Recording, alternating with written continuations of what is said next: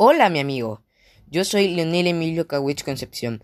Hoy vengo a hablarte de un tema muy especial para mí. Se llama ¿Qué son los problemas de salud en México? Bueno, qué bueno que estás aquí porque hoy yo te voy a hablar qué es un problema de salud. Un problema de salud es algo que afecta mal, pero muy mal, el bienestar de los individuos. Al igual de la población, se puede saber gracias a su magnitud o su lelatidad. A continuación te voy a dar sus causas. Enfermedades cardíacas, diabetes, incluso cáncer. Consecuencias. Enfermedades no transmitibles, condiciones de salud, incluso hasta que se acaben más rápido las medicinas.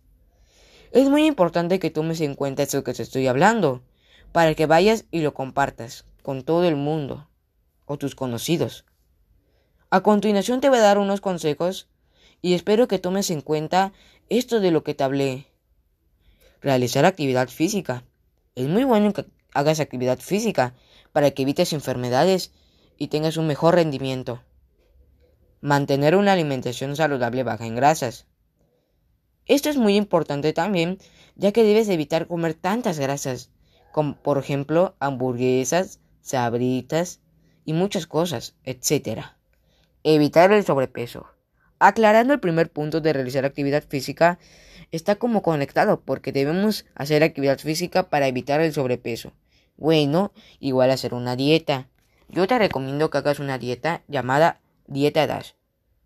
Y por último, y muy importante, no fumar.